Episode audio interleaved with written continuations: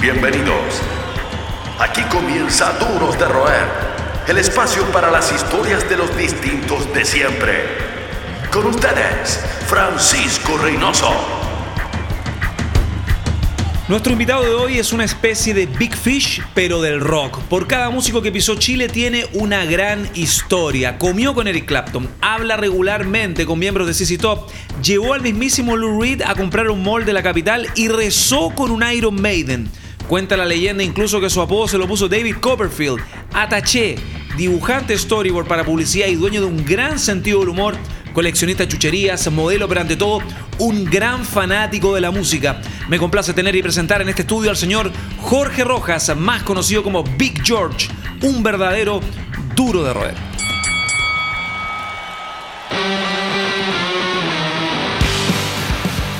Big George, bienvenido a Duros de Roer. Muchas gracias por la bienvenida y por tan lindo speech. Me, pongo. Me llega a dar pudor escuchar tantas cosas de mí, no estoy acostumbrado. Big George, el hombre que por años tuvo el trabajo soñado por cualquier persona que se considere fanática o fanático de la música. ¿Coincides con esa apreciación? Efectivamente, pues. Antiguamente cuando yo eh, veía a una persona, conocí una, una amiga mía que hacía este trabajo, yo decía, wow, y más encima le pagan. Pero claro, por esas vueltas de la vida finalmente terminé haciendo, junto con mi, mi partner de histórico de la vida, Little George, terminamos haciendo ese trabajo y fueron muchos años de, de, la época de gloria de los, de los, de los artistas que pasaron por nuestro país. Eh, de hecho, muchos de ellos ya, ya no están entre nosotros y, los tenemos en un lindo recuerdo. Hay muchas postales, me imagino, memorables que quedan para toda tu vida, en tu inconsciente, en tus recuerdos, pero el tema del apodo, ¿es verdad que es responsabilidad del mismísimo David Copperfield? Efectivamente, como en las películas, fuimos bautizados por un hechicero. Estábamos en un tour, a, eh, creo que 99, 2000, si no recuerdo. Y uh, estamos en un rato, en esos tiempos muertos que hay entre shows, y uh, alguien dice, hey George, y mi amigo Jorge y yo nos dimos vuelta. Y, um, y el tipo Copperfield, quien estaba en una bata negra, descalzo, comiéndose una ensalada. Casual. Absolutamente, el tipo dice, hey, don't confuse the guys, this is Little George and this is Big George, it's too easy.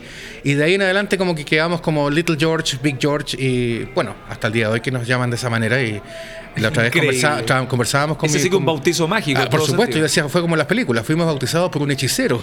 Y, ¿no? y bien, lindos recuerdos también. Eh, fue una.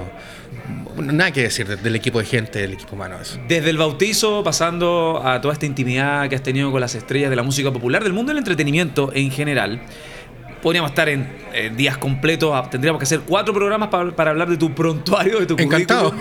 Pero hay una historia que recuerdo con Lurid, que tiene fama de ser malas pulgas, pero tú lograste sacarle como un lado más amigable, un lado más dulce.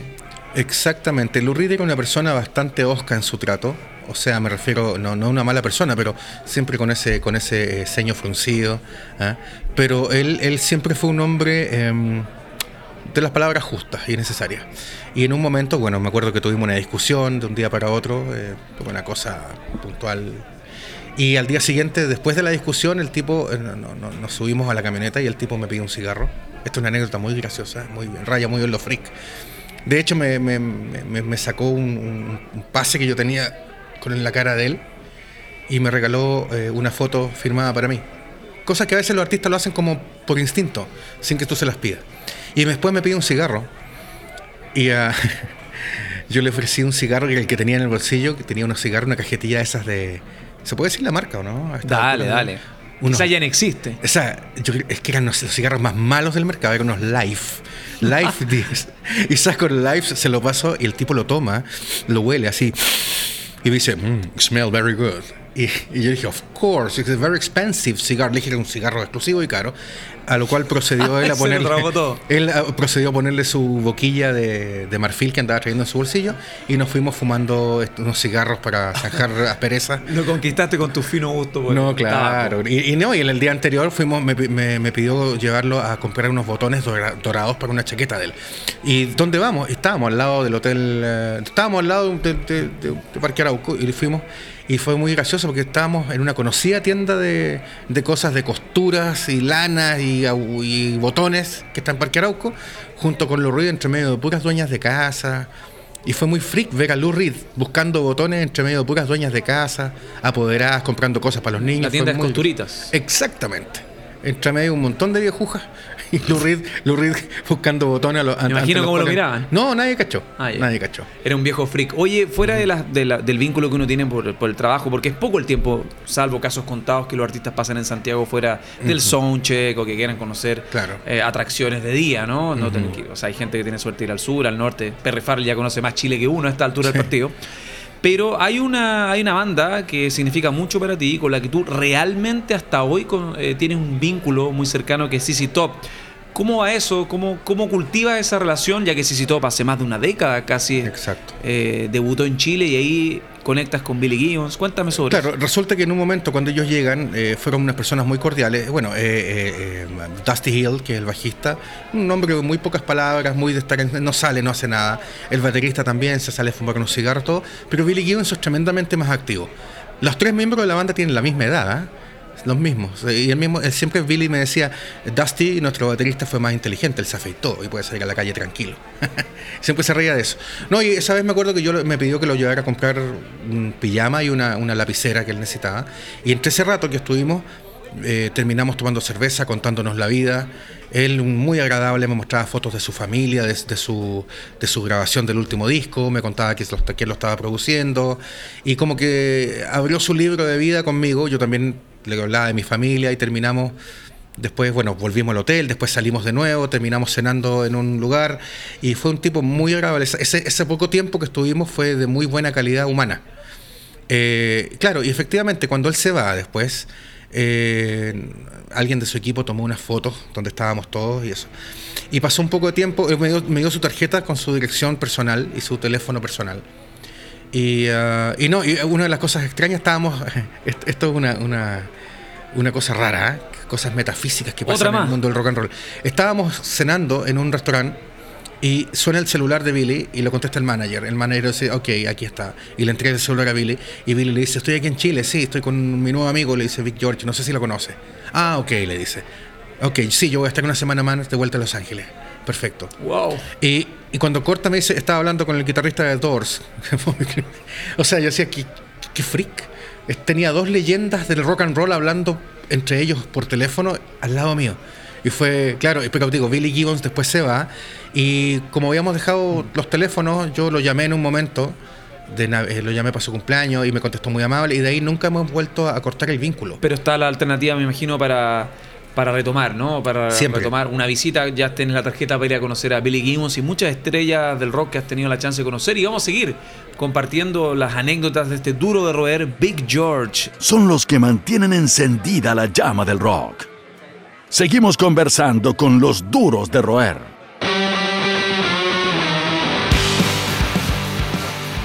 Estamos de vuelta en esta emisión de Duros de Roer con Big George, un personaje conocido en el mundo de las productoras, insider, ¿no? En el mundo de los shows, una industria que ha ido creciendo con todo. Diez años atrás, el 2009, recuerdo que Iron Maiden está preparando su show en el Club Hípico y fuiste de visita con dos de sus miembros a, un- a una plaza que ya es habitual, ¿no? Eh, para los músicos por el tiempo, por cómo funciona aquí el San Cristóbal.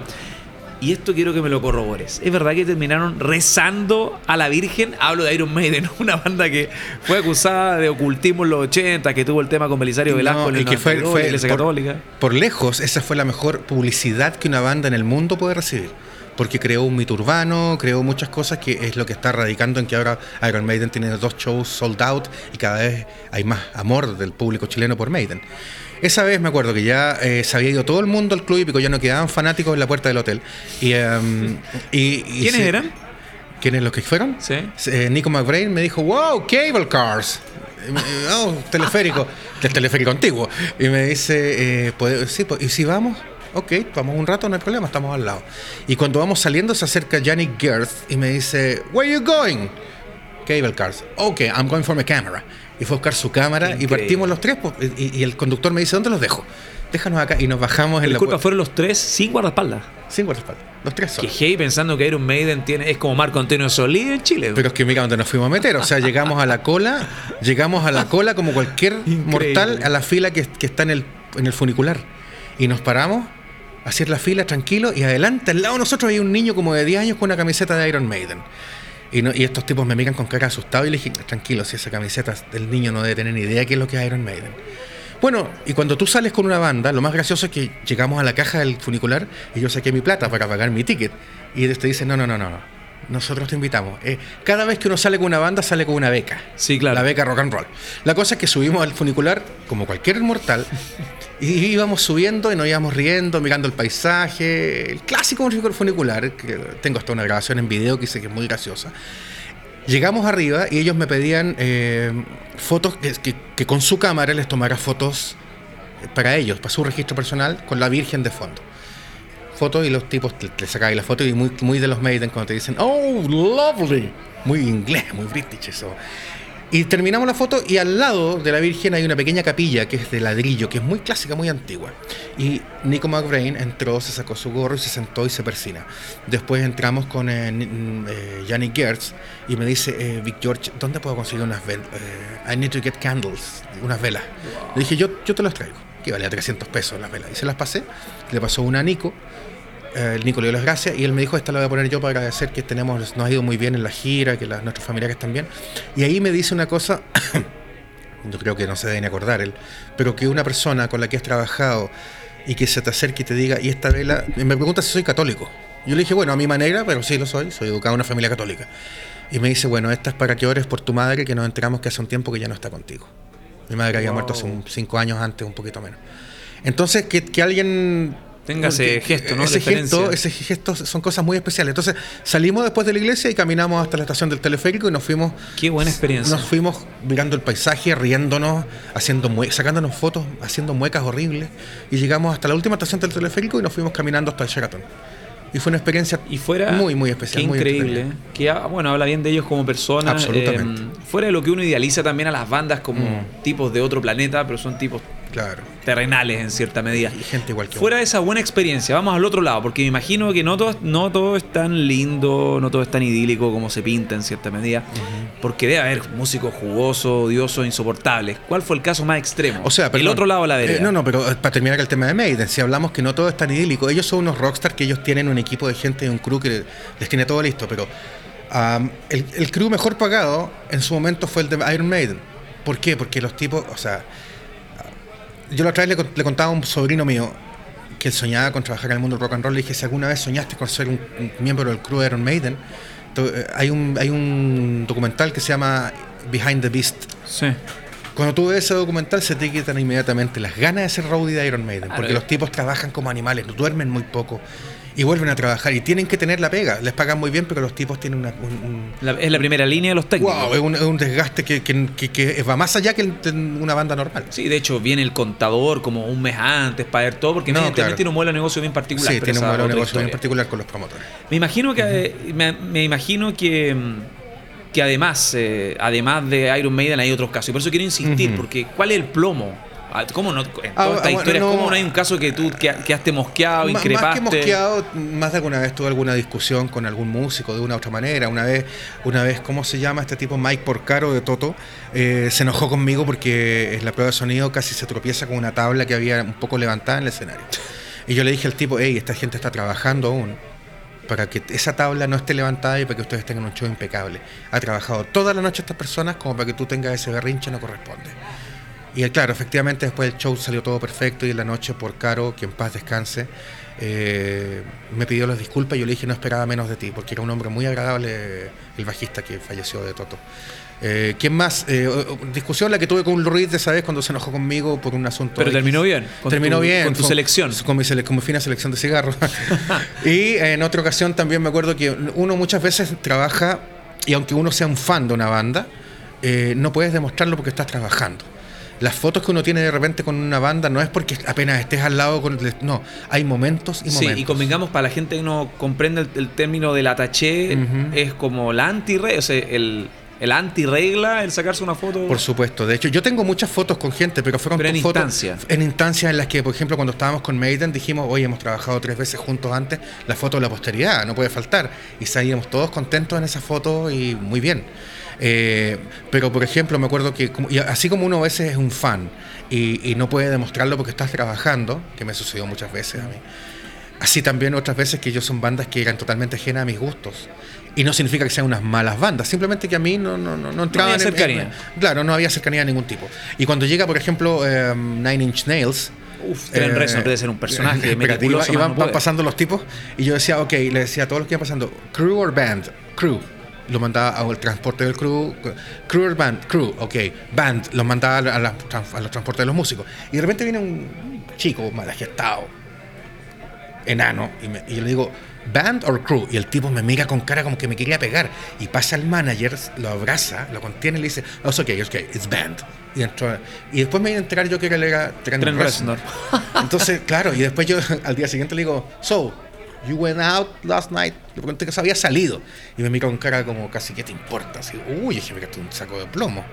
Y no, hay cosas muy graciosas. De hecho, el, el- el conductor que andaba con él me cuenta que Trent Reznor con esa parada de rudo, ojo, no estoy hablando mal ni de su obra como músico, no, no. ni el tipo ganó un Oscar, o sea, estamos hablando de un, Sí. de un genio. Pero el tipo iba con esa cara de chico malo sentado en la parte de atrás del jeep. Y al parar en Providencia, en algún lugar, se acerca un muchacho que, que pide dinero, que tiene un brazo gigante, que todos los que habituamos, que tiene un brazo que yo- a ese niño yo, yo lo veo desde que es pequeño en distintas partes de Santiago. Y estaba él sentado en la camioneta así, y suena el vidrio, y él mira el vidrio y ve a este muchacho y hace. Llegó a saltar. Y fue muy gracioso porque fue en un segundo esa, ese saltar del chico rudo el al cambio- el cambio switch. El cambio de switch fue extraordinario. Que también me pasó en algún momento a mí con otro artista que fue también fue, fueron cosas hilarantes también. Oye, ¿y el músico más mal portado? Los que se desbandan como si no hubiese un mañana. Eh, más que mal portado. Que se pueda contar, porque yo sé que hay, no. una, hay un presupuesto también para las solicitudes No, especiales. No, no, sí, generalmente, eh, generalmente eh, los músicos, por ejemplo, me da risa porque hay gente que me decía a mí, no, si yo estuve carreteando con los Chili Peppers, y yo pensaba, le estáis mintiendo a la persona menos indicada, porque yo creo que estuve cargo una vez de Chili Peppers y los músicos de Chili Peppers no salen ni a la puerta de, su habitación. Al que le gusta salir es a Chad Smith, el baterista, y a él le gusta salir, ir a comer algo, ir a una fiesta. Una vez fuimos a, un, a una discoteca que había un tributo a Chili Peppers, pero como es tan de chileno empezar a tocar después de la una de la mañana, Chad Smith dijo, perfecto, cuando empiece esto quiero tocar un par de temas. Y como no empezaban nunca, terminamos en otro club, lejos de ahí. Y yo decía, ¿por qué hubiera empezado a la hora que estaba programado? Hubieran tenido el lujo de tocar con el baterista original de la banda. Hubiese sido un hitazo. Claro. Eh, y para cerrar este bloque, eh, hay otro tema que recuerdo y me gustaría que, porque hay muchas cosas que me gustaría, como mitos que me gustaría que corroboraras con nosotros. Hay un regalo que te manda Misfits, ¿no? Jerry Only, que le manda a, a tu hija, ¿no? Sí, bueno, Jerry Only es un tipo que detrás Es un de- caballero. Es un caballero, es un tipo con un corazón gigante. Me da eso que hay, hay gente que piensa que Jerry Only casi duerme en un ataúd. Pero te digo, yo tengo fotos familiares de Jerry Only donde está con ropa de eh, con buzo en su casa, jugando con su hija, haciendo burbujas de, de pompas de jabón gigante. Una persona normal que ama a su familia. Y en un momento yo le dije a. Bueno, la primera vez que me tocó trabajar con él, nos mandó un regalo a Little George a mí, unas figuras de Misfits, como esas figuras de las Sí, la- action figures clásicas. Y bueno, nunca perdimos contacto, después volvimos a trabajar juntos, fue... eh, hicimos una, una amistad muy, muy agradable. Y en un momento yo le cuento a él, le mandé un mensaje, le dije, encontré en el reproductor de música de mi hija cuatro canciones de, de, de Misfits. Y el tipo me manda un mensaje me dice, perfecto, me dice, eh, cuando terminemos la gira europea le voy a enviar un regalo a Amanda, porque sabía el nombre de mi hija. Claro, pasó un mes y medio, casi dos meses, y llega a mi casa una caja con unas poleras de Misfits hermosas, que era edición Marilyn Monroe, Misfits, eh, unas uñetas de regalo, credenciales, otra camiseta am, de una marca conocida de ropa. eh, era el combo Misfits. Y yo cuando, cuando, se lo, cuando me llega le mando un mensaje y le digo, no tenías por qué, te lo agradezco. Y el tipo me responde por un mensaje, Daughters are the most important. Más que un club, una familia. Sigues junto a los duros de roer. Estamos de vuelta con eh, Mr. o Sir Big George en este Duros de Roer, los distintos de siempre a través de Sonar. Este bloque, Jorge, va a ser particular porque queremos jugar a desmitificar o a confirmar eh, datos, mito o realidad. Vamos con tus historias y yo te voy a hacer un par de preguntas y tú ahí me dices si es verdad o es un mito urbano o que Juegue. cayó ya la rumorología. Juegue. Em, Roger Waters, ¿es verdad que ocupó literalmente ¿El water de tu casa? ¿El water? No, no, eso es un mito urbano que no sé de dónde salió. No, Roger Waters es una persona que se movió como siempre entre el hotel, mucha actividad pública, cosas así, pero no, no, no, no, no ocupó el water de mi casa jamás. Perfecto. Siguiente pregunta. ¿Llevaste a Eric Clapton a un Kentucky Fried Chicken, verdad o mito? Fue un Kentucky Fried Chicken, pero no lo llevé yo precisamente. Lo llevó el conductor que andaba con él, que, es un. eh, pero estuvo. Lo gracioso fue que mucha gente que iba a ir al show de Clapton jamás se imaginó que estuvo al lado de Clapton en algún momento de su vida. ¿Llevaste a Toto a ver una banda tributo a Toto? Dos veces. claro, de hecho hay mucha Por gente favor, que. necesito que- me digáis, así con lujo y detalle, Hay cómo gente- reaccionaron los músicos Hay chilenos. gente, hay gente que piensa que es mito urbano. La manera en la que llegamos a eso fue un, fue un, eh, una- un montón de, de eventos bastante afortunados dentro de ese día. Tanto por la disponibilidad de la banda, porque era un day off, etcétera, y, y- y, bueno, cuando, cuando quedamos de acuerdo que la noche íbamos a salir al House of Rock, yo se lo sugiero a estos tipos, le dije, it's a small temple of rock and roll, un pequeño templo de rock and roll, suena bien. Entonces eh, llamé a la banda y le dije, toquen hoy día porque voy con Toto. Y cuando llegamos en la noche, para hacerla lo más corto posible, entramos y estaban los instrumentos, o había un espacio eh, que estaba eh, separado para la gente de Toto. Para que nadie la instrucción era que nadie molestara a los músicos para que esto durara y no se aburrieran ni se fueran inmediatamente. Y, y aquí es lo chistoso, que el tour manager de Toto, Martin Cole, se llama este hombre, me dice, dile a los muchachos que no toquen temas de Toto porque si a lo mejor no suena bien pueden haber problemas y se pueden molestar los músicos. Y yo me acerco a los músicos de la banda África y les digo, bueno, echen la carne a la parrilla, es ahora o nunca. Y inmediatamente empiezan a tocar y empiezan pam, pam, pam, pam, pam, pam, y sonaba muy bien. Y empiezan a cantar y los totos se miraban con cara de, opa, wow. Y ahí entra un solo de teclado. Do y you te- want the job? no, claro, entra un solo de teclado y el tecladista se paró. El te- tecladista que venía era Greg Fillinganes, que si bien es cierto no es David Page, pero es un hombre con, con, con argumentos de más, de esos músicos que entran de sesión, que fue jefe de producción de gi- giras de Michael Jackson, y etcétera. Estamos hablando de, de las grandes ligas de los músicos. Y este tipo eh, se paró y decía, wow, lo hicieron igual. Después el solo guitarra, Steve Lukather también no podía creerlo. Y finalmente los mismos Toto empezaron a sugerirles temas así porque querían escuchar. Y finalmente, eh, el mismo Lukather, cuando entramos, él me había dicho, yo no voy a tocar acá. Y yo le dije, hey, si no te gusta el show, tomaremos una cerveza y nos vamos a otro lugar. Perfecto. Lukather finalmente me dice, no lo aguanto más. Y se subió a tocar con los músicos el tema Hold the Line, que fue una noche mágica. Yo creo que ellos también dudo, debe ser highlight de su vida. Sí. Y yo creo que no, no resiste mayor análisis. No, no resiste. Otra pregunta, mito o realidad. ¿Trabajaste en el primer histórico y caótico show de Guns N' Roses? Exactamente, pero trabajé no directamente para el promotor chileno, que, era- que estaba entrando ahí, la- la- un promotor argentino, asociado con unos promotores chilenos. La productora Providencia, ¿no? Claro, se estaba armando recién este monstruo que se armó después de, de- Pero finalmente, claro, yo estaba trabajando indirectamente para los gringos, para unos americanos que estaban vecindados en Chile, que trabajaban para estas bandas cuando venían como freelance. Entonces yo tenía muy, mucha amistad con uno de ellos y él me llevaba a mí, bueno, me tenían para Batalla del Combo. Estaba ahí, pero a la vez no estaba directamente relacionado. Pero me tocó ver cosas de cerca que después las veía en la la fila de noticias. Ser testigo del el carácter temperamental de Axel Roses y cosas así, que no es ninguna novedad para nadie. ¿Ah? Bueno, Axel Rose es un personaje en todo sentido y el tema de los atrasos lo cansa, estaban en su pique. Eh, Exactamente. Otra, otra historia. A ver, Debbie Harry, que ha venido a Chile un par de oportunidades. Lamentablemente no tocó la- este año por distintos motivos la llamada logística. ¿Es un amor como persona? ¿Mito o realidad? Yo me casaría con ella, con eso te lo resumo todo. Debbie Harry de Blondie para los Sí, auditores. sí. Ah, Bueno, eh, en un momento Debbie Harry, eh, que es una persona bastante normal, como cualquier persona, que te- una señora que te puedes ubicar en cualquier parte, en un momento me dice, eh, necesito a comprar unos jabones aromáticos. ¿Me acompañas, Vic George? Y partimos Ah, a- ya. Claro, y partimos a, al, partimos a un, a un- a un centro comercial que está ahí en Avenida Kennedy. A mediodía andábamos los dos, y aquí viene lo más divertido. Ah, Le digo, ok, vamos a buscar. y, la- finalmente, imagínate, David Harry y yo del brazo en este centro comercial. Am, y hay veces que ella me decía, amiga, ven a ver acá, y me tomaba de la mano.